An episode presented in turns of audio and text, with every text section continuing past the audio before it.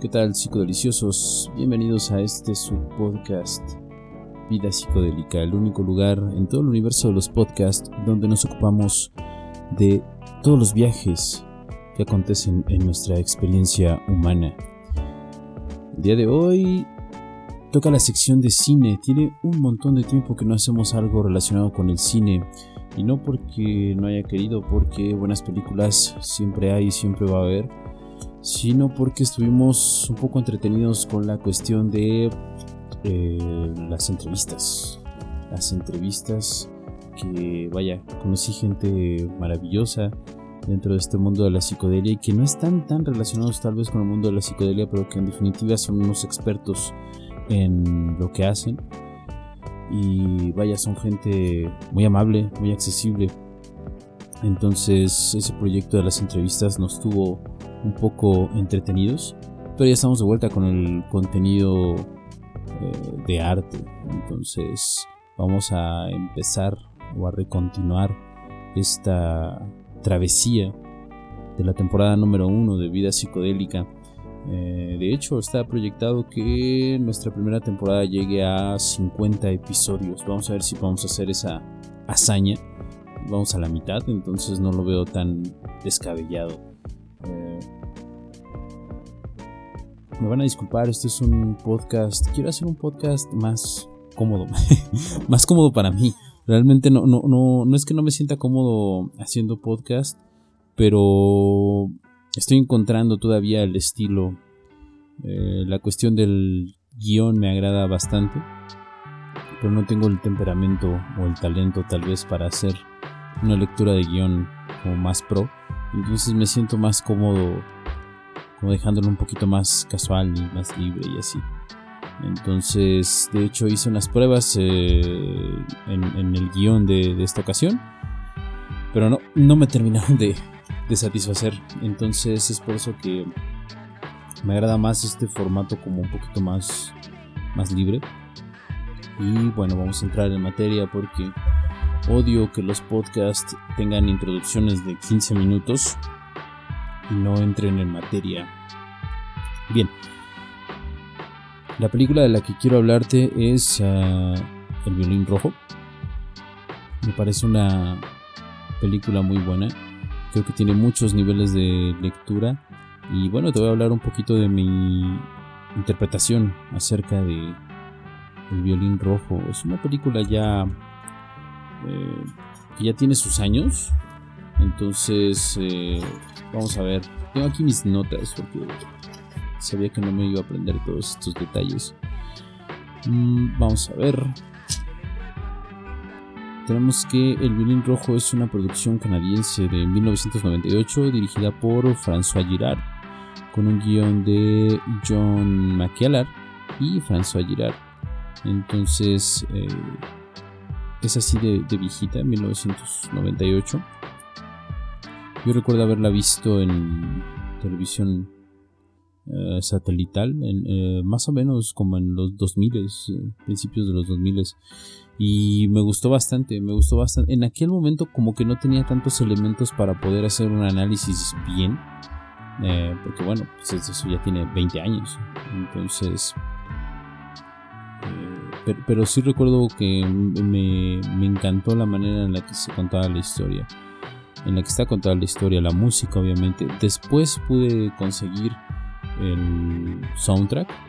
Que bueno, no era tan fácil conseguir un soundtrack como lo es hoy. Puedes encontrar en Spotify o YouTube o donde sea.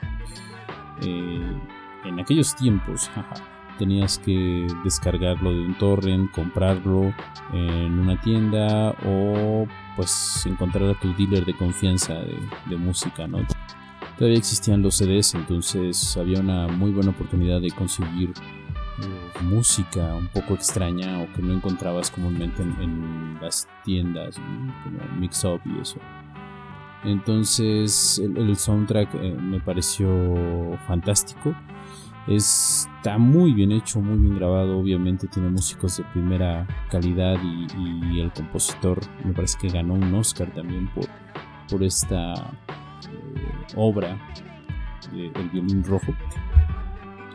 Entonces eh, es una película que me, fascina porque conjunta muchas cosas que me gustan. Número uno, el cine. Número dos, la música. Y número tres, el tarot. Aunque vamos a ver si no les hago como muchos spoilers.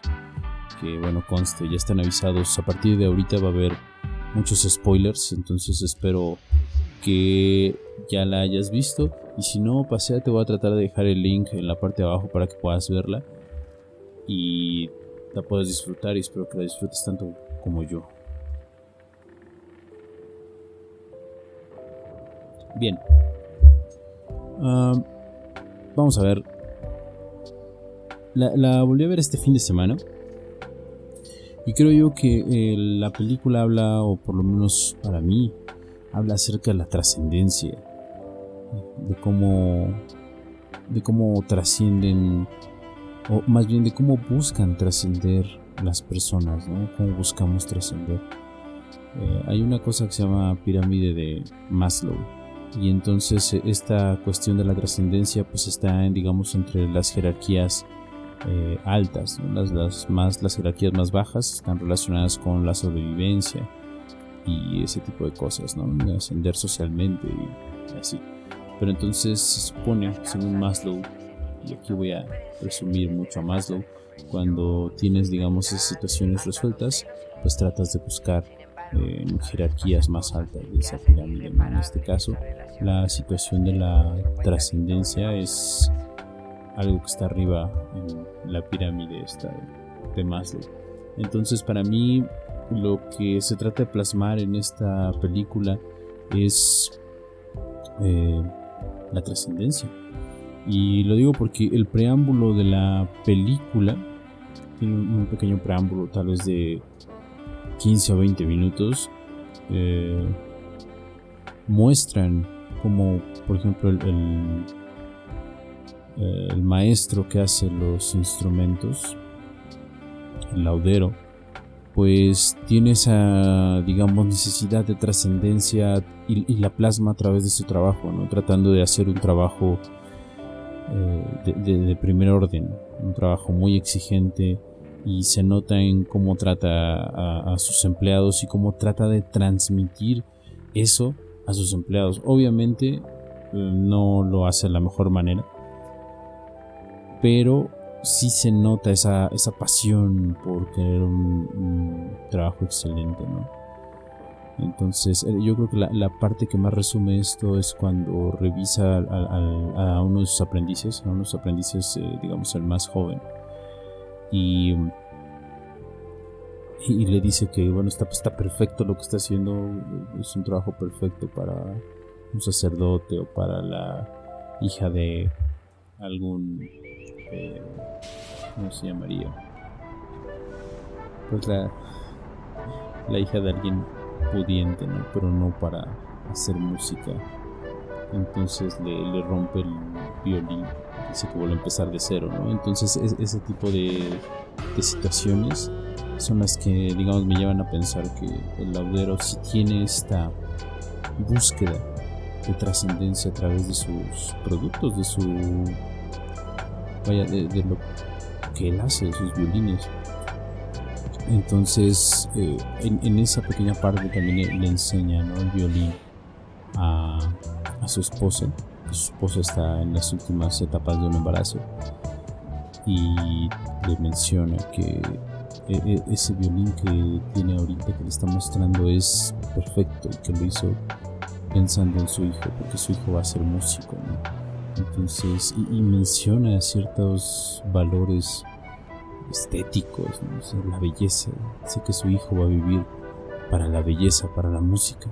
Entonces, para mí eso en definitiva me, gusta mucho porque creo que son cualidades y valores que últimamente ya no se ven y no se ven mucho eh, ni en el mundo del arte ni en el mundo cotidiano. Eh, esa búsqueda de, de la belleza, la búsqueda de lo estético, la búsqueda de la perfección. Pareciera que hoy en día la regla es romper todas las leyes posibles en esa búsqueda de innovación continua y constante, pero sin haber aprendido, eh, digamos, los fundamentos de lo que sea que estén haciendo. Eh, como ya he mencionado en otros podcasts, eh, yo fui profesor algunos años, pocos años, y me sorprendía ver esa inmediatez con la que se buscan los resultados. Cuando cualquier arte o cualquier disciplina o, cualquier cosa que tú hagas eh, tiene un tiempo, tiene una curva de aprendizaje para aprender, digamos, lo básico y con esas herramientas básicas hay otro proceso para poder llegar a ser eh, creativos e innovadores. Sin embargo, pareciera que las generaciones jóvenes buscan la inmediatez y lo, primero que buscan es romper con todas las reglas y tratar de innovar y tratar de, obtener un resultado óptimo sin siquiera haber aprendido las bases y los fundamentos de algo, Y después se frustran porque eso no les sale, lo cual no tiene sentido, al menos no dentro de las personas que hemos practicado algo. no lo voy a cerrar a, la música como tal, pero a los que hemos practicado algo por un periodo de tiempo, sabemos que requiere tiempo, requiere disciplina, requiere eh, revisar y volver a revisar y volver a corregir y así es un constante eh, trabajo hasta que con el pasar del tiempo pues tienes algo de calidad. Entonces eh, para mí esto es lo más llamativo de, de la película en este tramo, en estos primeros 15-20 minutos. La búsqueda del laudero por, por trascender y trascender mediante o, con miras de esos valores, valores viejos, que pareciera ya están, ya están perdidos. Estoy haciendo estas pausas porque estoy bebiendo café. Una disculpa para todos ustedes que, que tienen que escuchar cómo bebo café. Pido una disculpa, pero la verdad es que me siento más cómodo haciendo esta situación así. Entonces, justo en, este primer tramo hay una... El director hace como mucho hincapié en, en otro tipo de... ¿Cómo decirlo? Trata, según yo, de llevar a la persona que mira la película a través de un viaje por una realidad metafísica, hablando desde un punto de vista filosófico. O sea, incluye el tarot, lo cual pues es una situación esotérica, y trata de enlazar esa cuestión o trata de sacar al, a la persona que está observando la película y trata de llevarla a una realidad que va más allá de lo físico, ¿no? A una trascendencia que va más allá de lo físico. ¿Por qué? Porque la sirvienta de, de, la esposa del laudero le lee el futuro, por así decirlo, le lee las cartas. Y entonces es así como se va desarrollando la película. Cada carta que saca es más o menos una sección de la película, por así decirlo. Saca cinco cartas, entonces la película podría decirse se divide en cinco es en cinco por así decirlo. Entonces, en cada puesta va pasando algo donde la sirvienta va leyendo o interpretando en el tarot y entonces se va desarrollando así la, la película, o sea, le da un contexto dentro de la lectura de, cartas. Según mi visión, yo o mi interpretación, yo creo que el, uso del elemento del tarot es justamente para eso, para tratar de enlazar al espectador, lo va moviendo a esa realidad metafísica. Y digo metafísica en el sentido muy, muy, muy filosófico del término, no en el sentido New Age del término. Entonces, el espectador se va moviendo a través de esa visión y, digamos, esta, ¿cómo decirlo? esta historia se va desarrollando pues a través de esta, esta lectura, ¿no? Después el violín llega a un orfanato en, en Alemania, o de Italia se mueve a Alemania. que también es una parte muy interesante de la película, o sea, se desarrolla en, me parece que en cuatro o cinco países y tiene cinco lenguajes, entonces creo que es de las pocas películas, estuve haciendo como un research y creo que nada más hay dos películas que han hecho eso de incorporar eh, más lenguajes, o bueno, tantos, creo que esta incorpora cinco y por ahí había leído que eh, Apocalypse Now había incorporado cuatro. Entonces, esta es de las pocas películas que tienen tantos lenguajes, eh, vaya, en su trama, ¿no? Entonces, el violín se desplaza a Alemania y ahí tiene una relación muy, eh, ¿cómo decirlo?, bonita con, con, el niño, con el último niño que lo, lo posee, ¿no? O lo resguarda. Porque, vaya, e-, ese elemento de, de que el violín pasa a través del tiempo pues me gusta, me gusta porque las personas que lo van, o sea, no, lo tienen, ¿no? No, lo, no lo poseen, solamente lo resguardan. Entonces eso también te da que pensar sobre, sobre las cuestiones materiales, ¿no? Que a final de cuentas, digo, no, no, no, no es que sea ese tipo de personas que desdeñan todas las posiciones materiales, pero digamos, tener una vista temporal más amplia te pone en contexto muchas de esas cosas, ¿no? Entonces, la, la persona que resguarda el, el violín es un pequeño, un pequeño que obviamente toca muy bien. Y entonces tiene esta relación muy, eh, ¿cómo decirlo? Muy complementaria con el violín, a tal grado de que se lo quitan y se enferma. Entonces es, es, muy, muy, muy, muy fuerte el lazo, el vínculo que tienen.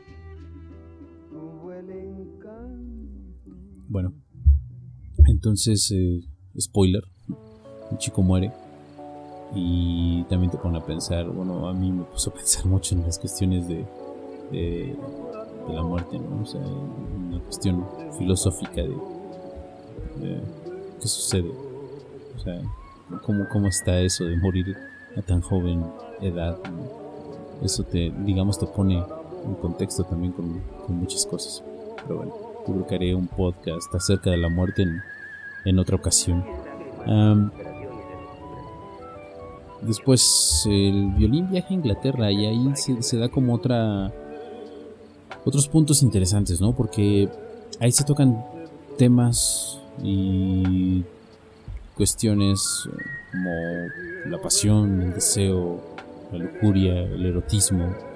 Y esto, no sé, según yo se plantea como en la película se plantea también como una cuestión de trascendencia, ¿no? donde justamente estas cuestiones del erotismo, de la lujuria, del deseo, de la pasión, sirven como vehículos para buscar la trascendencia, ¿no? Y que a final de cuentas a la persona que protagoniza esta parte de la película donde están en Inglaterra, pues le funcionan, o sea, le funcionan a tal punto que, bueno, pues él es reconocido, es famoso y trasciende eh, en el tiempo con su obra y utilizó como vehículos estos, Entonces eso me lleva a preguntar o a pensar eh, por qué la sociedad occidental eh, tiene tan como prohibidos. Estas cuestiones del deseo, la lujuria, el erotismo como, como vías.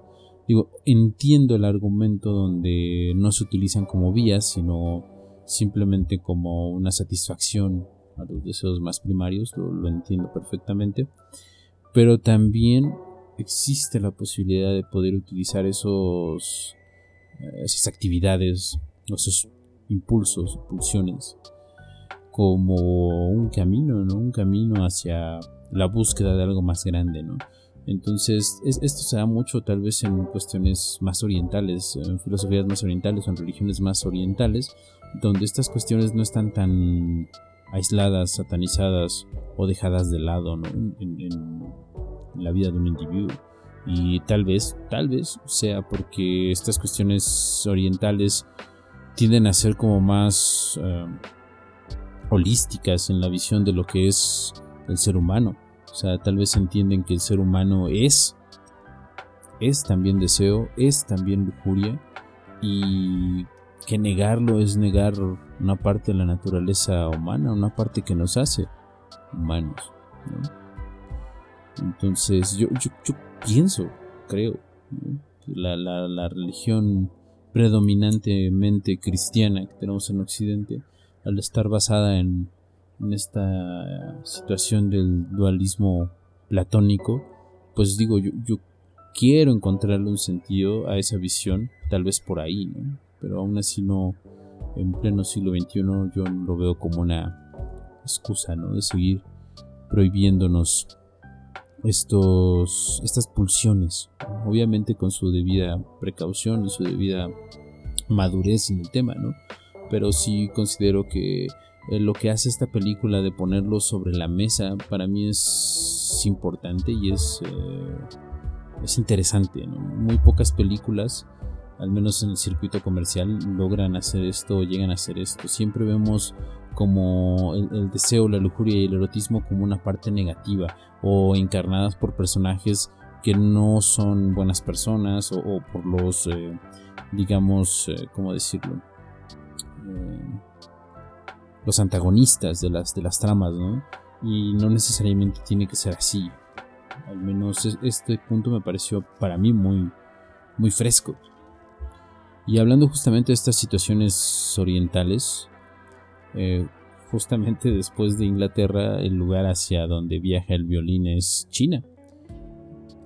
Creo y quiero pensar que al retratar en la película al violín como un ente con ciertas, no quiero decirlo capacidades, porque no, no son capacidades, pero sí con una carga mm, esotérica, por así decirlo, eh, con una carga mística, al menos dentro de la trama, eh, pues es como, como, que busca los, los cauces para poder sintonizarse con su naturaleza o donde mejor puede ser recibido, ¿no? Entonces, por azares del destino, dentro de la trama, el, el violín viaja hacia China y cae en plena revolución cultural, revolución de Mao, donde pues se planteaba hacer una cuestión ultranacionalista desde las artes y la satanización de todo tipo vestigio de cultura. Inclusive hay una parte en el diálogo donde critican, hacen una crítica hacia la música occidental, eh, tachándola de pues una, cuestión que no está como muy acorde con los valores del proletariado, ¿no?